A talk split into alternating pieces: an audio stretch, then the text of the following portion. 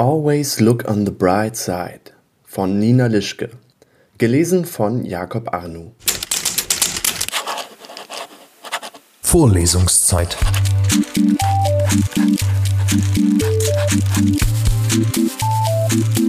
Der Geschichten-Podcast für jede Gelegenheit.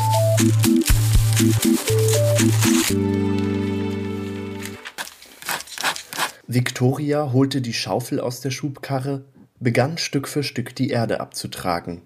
Warum hatte er sie nur so provoziert? Er wusste doch, wie unberechenbar sie werden konnte. Der Boden war von Steinen durchsetzt.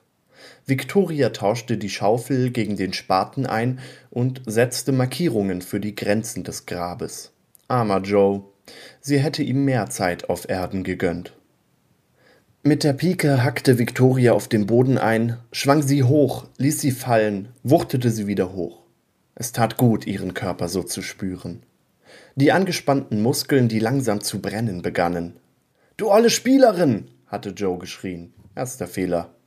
Und war durch die Haustür gepoltert. Du verdammte Idiotin! Zweiter Fehler. Willst du, dass die Vermieter uns rausschmeißen? Kannst du nicht einmal nicht auf Rachefeldzug gehen? Victoria hatte einen schönen Kratzer in dem BMW von Herrn Treiber gezogen. Genussvoll war sie mit ihrem Schlüssel daran entlang geratscht und hatte sich dabei den hochroten Kopf vom Treiber vorgestellt. Dummerweise hatte der wohl am Fenster gestanden und alles beobachtet. Aber dafür würde sie nicht gleich wieder in den Knast kommen. Selber schuld, dachte sich Victoria. Er hat mich eine kriminelle Elster genannt.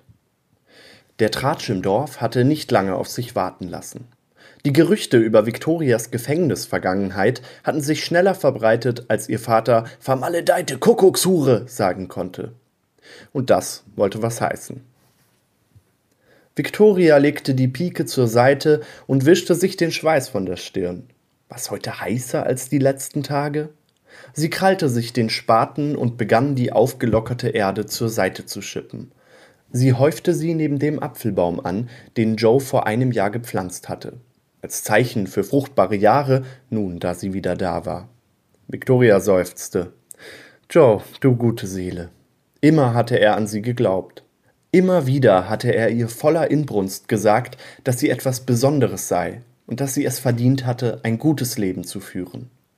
Zu gut war er für sie gewesen, viel zu gut. Und ein bisschen dumm.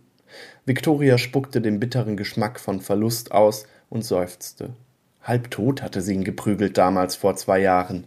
Und vier Jahre hatte sie dafür kassiert, war nach zweien wegen guter Führung rausgekommen. Sie wusste, wie man es machte, schließlich hatte sie von den Besten gelernt. Ducken, die schwierige Vergangenheit andeuten und die Bibel auf den Nachttischchen liegen haben. Außerdem nicht zu vernachlässigen, über den Mann jammern, der einen zur Weißglut bringen konnte mit seiner Ignoranz. Das verstand jeder. Aber Joe hatte nichts gelernt, wollte weiter an sie glauben, weiter ihre Vergangenheit ausblenden, hatte brav auf sie gewartet, hatte gearbeitet und Geld verdient, welches sie dann wieder verprasst hatte. So einfach war das eben nicht, die Vergangenheit auszublenden. Und die rettende Spielsucht ließ einen auch nicht einfach los. Sie war wie der Vater, der hatte einen ebenfalls nicht losgelassen, sobald er dich einmal erwischt hatte. Theo hatte den Vater damals nicht überlebt. Victoria nahm wieder die Pike und klopfte Erde auf. Wumms, hoch, wumms, ließ sie sie in die braune Masse donnern. Steine und Erdkrumen spritzten hoch. Mensch, Joe, jetzt wurde sie richtig sauer. Es war wie vor zwei Jahren gewesen. Damals hatte er sie angeschrien, weil sie das gesamte Konto auf einmal leergeräumt hatte, plus den Erbschmuck seiner Mutter. Spielen war eben teuer. Was konnte sie denn dafür? Getobt hatte Joe und sie eine verdammte Säuferin genannt. Erster Fehler. Hatte gezetert und auf den Teppich geschlagen. Zweiter Fehler. So etwas machte Victoria immer nervös. Hör auf! hatte sie gerufen.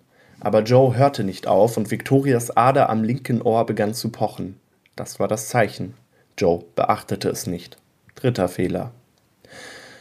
Das Pochen zog ein Rauschen mit sich und machte, dass Victorias Blick sich auf die vor ihr liegende Sache verengte. Oder Person in diesem Fall. Ups. Victoria schüttelte den Kopf bei der Erinnerung. Er hätte es wissen müssen, Joe, komm schon. Er kannte ihre linke Ader. Naives Dummerchen. Irgendwie vermisste sie ihn schon.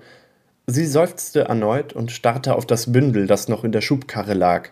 Joe war klein, 1,62 Meter maß er nur und war damit genau drei Zentimeter kleiner als Victoria. Diese 1,62 Meter würde sie nie wieder, also nie mehr. Victoria stockte der Atem. Was hast du nur getan, Joe? Wir hätten es so schön haben können. Victoria wollte auf die Knie fallen und das Bündel in ihren Schoß ziehen, ihn noch einmal halten, noch einmal trösten. Das hatte sie immer gut gekonnt nach den Streits, hatte ihn in den Arm genommen und ihm den blau gefleckten Rücken gestreichelt und in seine blonden, weichen Haare gemurmelt, dass es ihr leid tue und dass sie ihn liebe. Er mache sie nur manchmal so rasend. Und dann hatte sie sich eine Überraschung für ihn ausgedacht gemeinsame Kinoabende oder eine Bootsfahrt mit Picknick. Natürlich hatte er bezahlt, aber es ging ja um die Idee dahinter. Und Joe liebte ihre Ideen. Es gab Arbeit zu tun, rügte sie sich, schüttelte ihren schwitzenden Körper und schaufelte die nächste Ladung Erde an den Apfelbaum. Plötzlich hatte Victoria ein Déjà-vu. Sie, wie sie ein Grab schaufelte, wie sie trauern wollte, aber erst das Grab fertig kriegen musste. Neben ihr die Katze vom Nachbarn, Sie war dem Vater in die Quere gekommen, als er gerade kein Whisky mehr hatte. Schlechte Idee. Sie wäre eben auch ein Dummerchen gewesen. Gitter hatte sie geheißen, genau. Gitter und Joe würden sich gut verstehen im Himmel. Das beruhigte Victoria. Es war eine schöne Vorstellung. Joe, wie er nun auf einer fluffig weißen Wolke saß und Gitter auf seinem Schoß, die so schön beruhigend schnurrte. Victoria musste grinsen. Er konnte einfach nicht nachtragend sein. Joe, du kleiner Ignorant, antwortete sie im Stillen, schaufel dir auch ein besonders großes Grab, damit es nicht eng wird. Du weißt doch, ich kann auch liebevoll. Sie hörte Joes Lachen, das wie das Blubbern eines Goldfisches klang. Da musste auch Victoria lachen. Sie haben schon gut zusammengepasst, sie zwei. Ein Lied fällt ihr ein, das Joe immer beim Kochen gepfiffen hatte. Always look on the bright side of life summte sie jetzt, und ihr Himmels-Joe stieg pfeifend mit ein, während er die Beine baumeln ließ und die schnurrende Gitter streichelte. Victoria, meine liebe Victoria, hörte sie ihn verliebt sagen, und sie schaute zum Himmel und grinste zurück. Ich weiß, Joeylein, ich könnte mehr aus mir machen. Ab jetzt würde sie wirklich mit dem Spielen aufhören. Zumindest für heute. Vorlesungszeit. Vorlesungszeit ist eine M945 Produktion. Ein Angebot der Media School Bayern.